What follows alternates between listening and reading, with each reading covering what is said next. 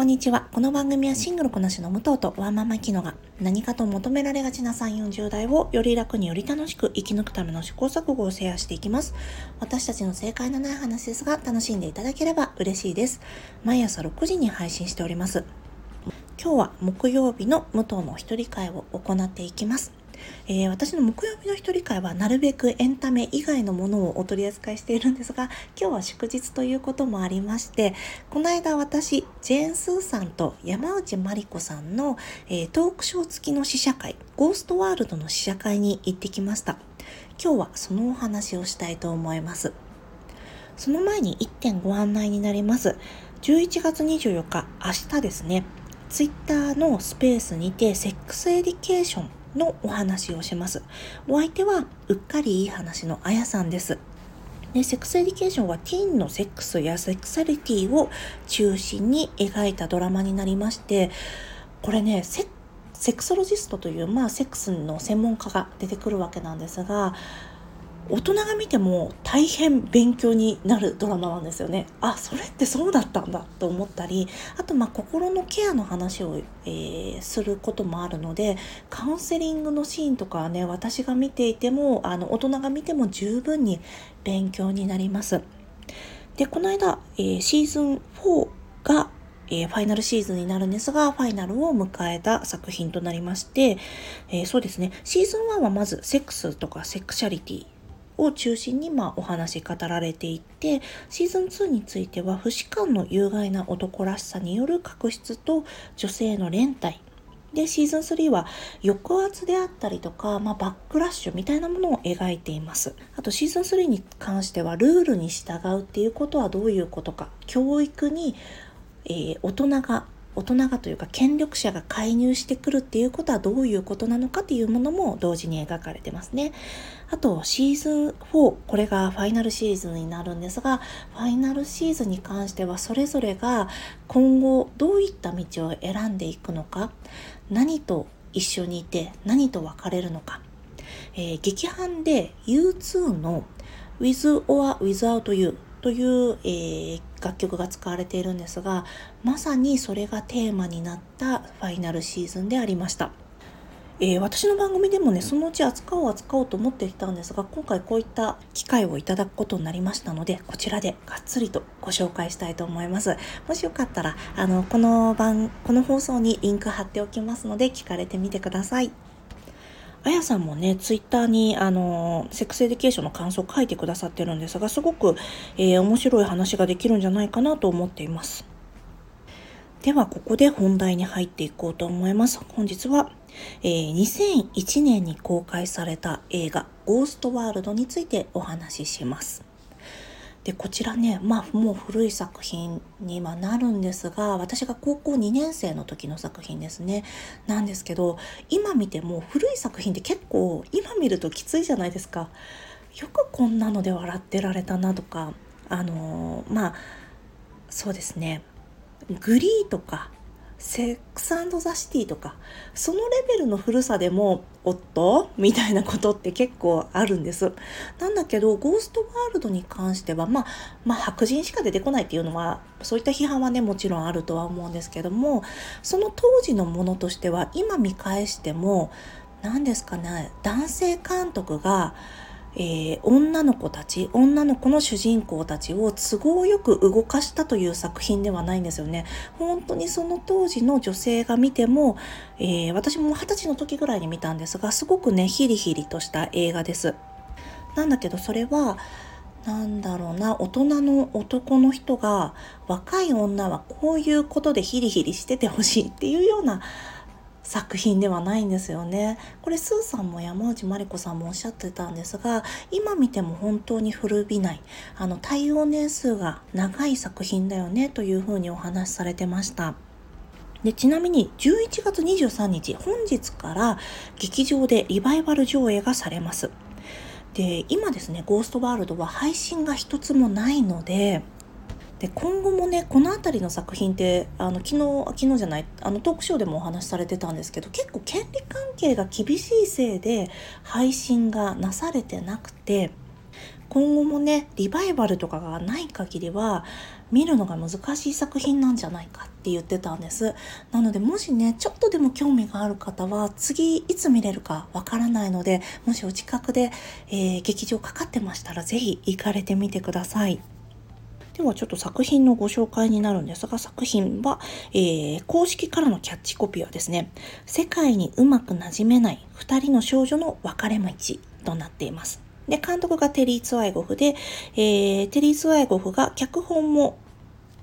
えー、共同脚本しております。で、共同脚本の一人がダニエル・クローズというこの原作のコミックを書いてる人になるので、山内まりこさんがね、あの、結構いろんなものが、えー、彼女は貴族であったりとか、ご本人の作品もね、映像化されてるんですが、やっぱり原作者が監督と一緒になって脚本作ってるってそりゃ一番いいエッセンスを抽出できるよねとおっしゃってました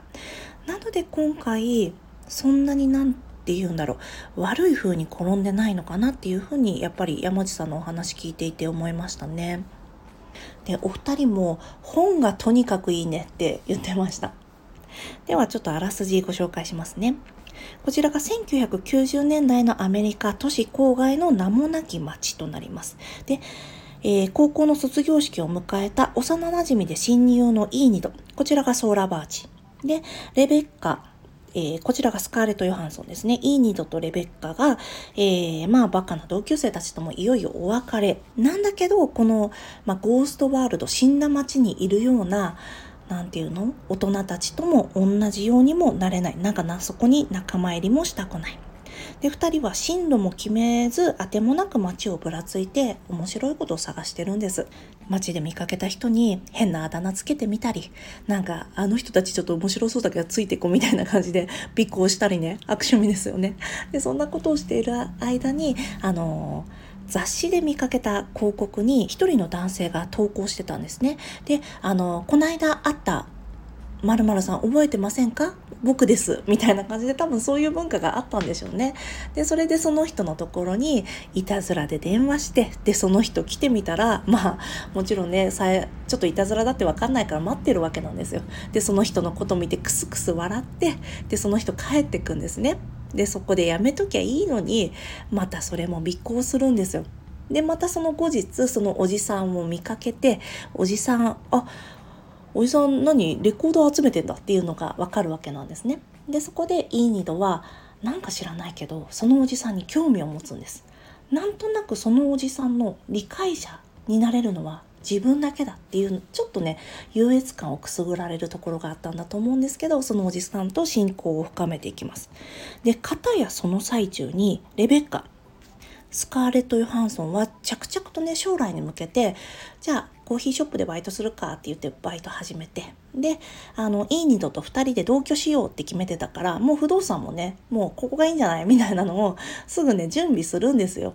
でそんな感じだからいいニドはちょっとね置いてかれちゃってるそして2人の間で少しだけ距離が生まれていく。でそんな時に、えー、いいニドはおじさんとどんどんどんどん距離を縮めていくんですがというようなお話になります。でねまあ先ほどもお話しした通りすごい悪趣味なんですよ。でまだね自己形成ができてないしなんか自分っていうものがどういうものか全然分かってないから自分たちはでもね自分のことは特別な人間だと思ってるんです。この死んだ街にはゴーストタウンにはゴーストワールドには合わない。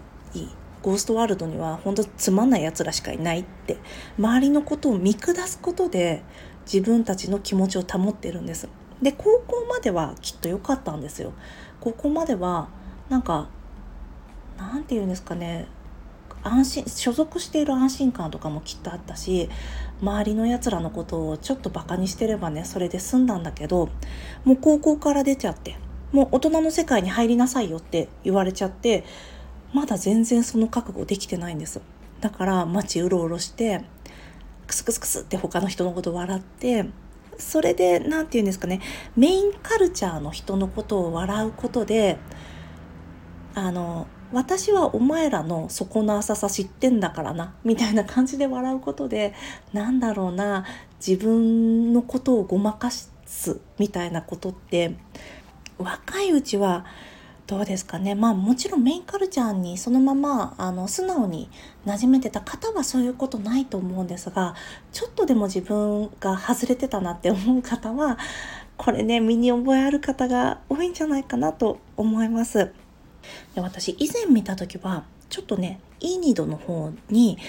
なんだろうな共感性中知を覚えてしまってあんまり直視できなかったんです。恥ずかしくなっちゃってね。多分二十歳ぐらいの時に見たんですがなんだけど今大人になって見ることですごくね適切な距離感を持って見れて本当リバイバル見てよかったなと思います。ではここからネタバレに入ろうと思います。もしよかったらあの今後もね見れる機会はすごく限られてきちゃうと思うのであのちょっとあの自分の青春時代みたいなことと向き合うのがそんなに嫌じゃないかったら是非ご覧になってみてください。あのその時劇場でスーさんも山内さんもおっしゃってたんですがこのえ映画が作られたことによってその後のブックスマートであったりとかエースグレードみたいなものの道が形成されてってたよねっていうふうに話してました私もまさにそうだと思いますこの何ですかねまあグレタ・ガービックとかもそうですよね。なのでまああのジャケット見たことはあるけどなんだろう見たことないんだよね実はって方はね。もしよかったらこの機会にぜひ行かれてみてください。でもしねまたあのネタバレ大丈夫だよって方はここから先もどうぞお付き合いくださいませ。ちなみに私この、えー、ビジュアル2人が並んでるビジュアルを見てなんとなく女の子2人の冒険譚のようなものだと思ってたんですよね。女の子が2人でいることによって経験できたものだったり感じられた気持ちみたいなものを描いていくのかなって思って見始めたのでその初めて見た時ですね。なのでなんかあこういう感じなんだ。なんかそれぞれ女の子同士で仲はいいんだけど一人で行動するんだね。でその時思ったのを急に今思い出しました。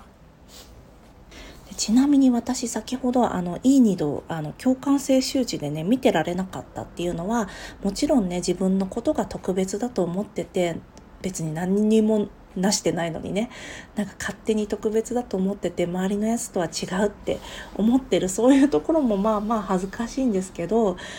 特に私はその、えー、先ほどお伝えした中年男性シーモアとイーニドがこの後関係を持つんです。まあどういう状況で持つかというとまずイーニドはレベッカとちょっとだけねなんか仲違いしちゃうんですよねお友達とちょっと仲違いしちゃって彼女の方が少し先に進んでるわけなんです。で、えー、お家ではお父さんと2人暮らしだったんですがお父さんの彼女がこの家に越してくるって言われちゃいました。で最近仲が良くなった中年男性のシーモアとはシーモアがね彼女ができちゃうんですよねなんか多分それでねうん急にすごく置いてかれたような気分になったと思うんですよねでそんな時になんで私を選ばないわけって 言うんですよイーニードが。イーニードはおそらくシーモアに対して少しね優越感みたいなものを持っているんだと思うんです。若いというだけで彼女にとってはね多分価値があったと思います自分のことがね。で対して相手は誰からも見向きもされないあのレコードコレクターの中年男性なんですよ。だから自分だけが彼の良さを分かってあげられるみたいなところが社会に対してクリティカルな視点を持っているからこそ私は彼のことを理解できるみたいに考えてるんじゃないかなって私は思うんです。でまあ関係を持つわけなんですがで関係を持った後ですよねイーニドはそのシミモアに対してねもう全然興味なくなっちゃうんですよ。でかえってシーモアはあのイーニドにねすごい入れ込んじゃうんです。で私今回見直してみて初めて気がついたんですがシーモアがいい感じになっていた女性の職場に別れ話をしに行くんですよ。でその時にシーモアが言うんです自分は人と対立するのが嫌だったからこういうことはね今まで言わないでいたんだけどあの今回は言うね。もう別れよみたいなこと言うんです。その時にあシーモアも結局まだまだ覚悟ができてない子供だったんだなっていうのがそこでわかるわけなんですよね。人と対立するのが嫌だとか人となんだろうな真剣な関係になることで傷つきたくないみたいな気持ちがあったんだと思うんです。だからシーモアは自分なんてってやってる方が気持ちが良くて好きだったんだと思うんですよね。でここでまたいい2度の話に戻っていくんですけどなんかね私が何をいい二度と重ね合わせたかというと私も自分のことが嫌いとか、まあ、嫌いはそんなに思わなかったかな自信がないとか自分が何者かよくわかんないけどなんか何かあるんじゃないかなっていうよく自分のことよく分かってない時によく分かんない相手とセックスしたみたいなこと全然あるんですよ。で私も その時にいい二度みたいにえ私何こんなことしてんだろう虚無？みたいなことが あったんです。どうかな？これやる人は何回でもやるけどやらない人は多分ね一回も経験がないことだと思うんですけどその時なんで私はそういうことをしたんだろうな？多分、まあ、女性として性的に扱われることでなんか一人前じゃないんですけどなんだろうな誰かから求められてるみたいなものが欲しかったのかなと思います。まあ一般的に言うなら平たく言うなら承認欲求みたいなものだったのかなと思います。なんかその時に衝動があったんですよね別に性欲っていうよりも誰かと寝ることで相手の力をもっと無力化することができるみたいな感覚だったんじゃないかなお分かりになりますかね？なんかそういったことをすることで自分の価値が上がるみたいに多分勘違いしたんじゃないかなって私の話なんですけど今回の映画を見ててちょっとねそういったことを思い出しました。ちなみにこのお話友達にしたら私もそういうことがあって私も自分のことよく分かんない時に、えー、なんか誰かとセックスして私は逆にそこでスタックしちゃってたって。なんか自分でその価値を得られたわと思って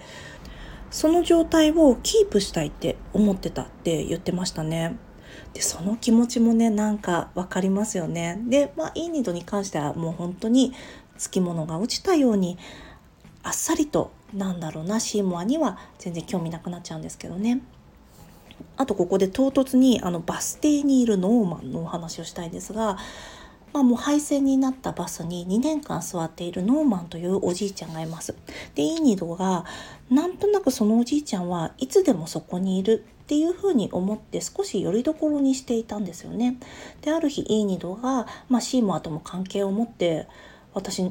何なんだろうみたいに多分ね思ってた時だったと思うんです。でその時にイーニドがノーマンがバスに乗って街から出ていくのを見かけるんです。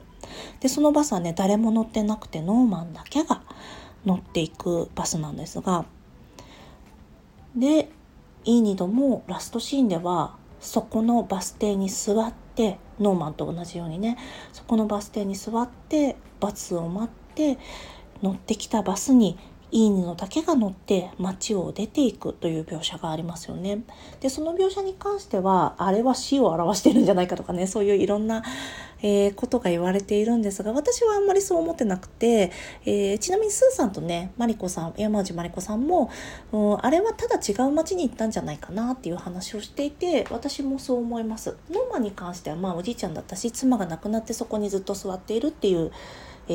ー、お話があったので彼の行きたい場所に行けたんじゃないかなと思います。それがあの世かもしれないんですけどなのであのバスっていうのは彼女が行きたい場所にいいニとが行きたい場所ですねに行けたんじゃないかなと思いました。つらつらと自分ごとも交えながらお話ししましたがいかがでしたでしょうか？もしよかったら皆さんのね、えー、感想などもハッシュタグやお便りフォームで送っていただけると幸いです。ではここで最後にちょっとした雑談になるんですが皆さんにプレゼントといいますかもしご入り用の方がいらっしゃったら差し上げますというのをここでね、えー、ちょっとお話ししたいんですが私あの航空会社のピーチの成田空港から新千歳までのチケットが余っちゃってるんです。それが12月31日まで使えるピーチ成田空港から新千歳間の無料券が余ってましてもしねリスナーの方で今日最後まで聞いてくださった方がいらっしゃったら差し上げたいなと思ってますので、えー、スタンド FM でもし聞かれてる方はレターで、えー、いただけますと嬉しいです。その他でえー、お聞きの方はこの、えー、番組の中にリンクも貼ってあるんですがリンクツリーの中にお便りフォームありますのでそこから送っていただければ嬉しいです。懸命に航空券希望と書いていただいて、メールアドレスも書いていただけますと嬉しいです。レターの方は、あの匿名で送らない限りはアイコン見れるので、レターの方はそのままで大丈夫です。で、えー、まあ、ご応募いただいた中で、まあ、そんなに もう12月末までの話だからそんなにいっぱいいないとは思うんですけどいただいた中で、えー、当たった方には私の方で、えー、そちらのクーポンクーポンコードというか、まあ、ご利用のコードがあるんです。そのコードを入れればね、えー、多分購入できますので、そちらを、えー、お伝えしようと思います。なので、会う必要とかはないので、ご安心ください。えー、もう一度お伝えしますと、成田空港から新千歳間の、えー、ピーチの片道の無料券になります。片道無料の航空券がありますので、もし使われる方いらっしゃったら帰省でね北海道帰りますとかそういったまああとご旅行で行かれる方とかいらしたら、えー、ぜひご応募くださいませその時にね番組の感想なども一緒にお書き添えいただけますと大変嬉しいですすいませんこれね通常回でやればよかったのにこんなねこのネタバレありの映画の後でお話ししてしまって大変恐縮なんですがもしよかったら是非ご応募くださいませ。当選した方にのみ、えー、連絡を差し上げます。なるべくそうですね、今週来週中にご連絡できるんじゃないかなと思います。来週の月曜日までに来なかったら、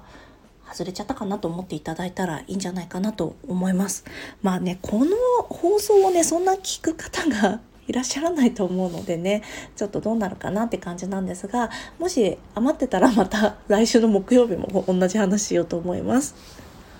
では週末の回なんですが週末は Amazon プライムで配信が開始されました、えー、ボトムス最低で最悪な私たちのお話をしたいと思います。これねすっごい面白かったんですよ。レズビアンの女の子2人が学校で女の子にモテるためにファイトクラブを作るっていう話なんですけどすごい面白かったのでもしよかったらね是非聞かれてみてください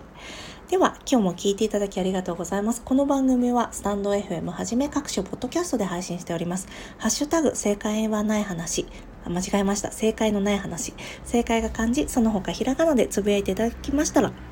私たちがいいねやコメントしに参ります。また、お便りフォームも作りましたので、皆様のご感想や、えー、取り上げていただきたい話題などありましたら、ぜひ送っていただきましたら嬉しいです。では、明日はあきちゃんの一人会です。どうぞお楽しみくださいませ。ではまた次回失礼いたします。